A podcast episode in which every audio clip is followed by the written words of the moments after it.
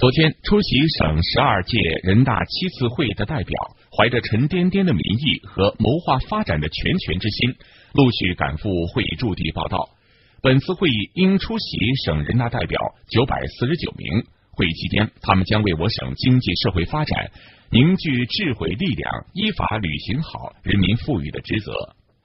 代表驻地气氛热烈，很多代表报道后就开始整理资料，为大会发言做准备。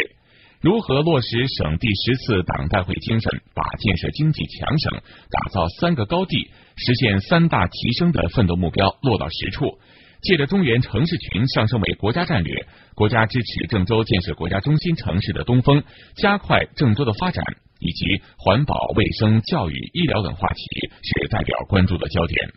大家表示要切实履行代表职责，认真听取各项工作报告，积极参加审议，把人民群众的愿望带到大会上去。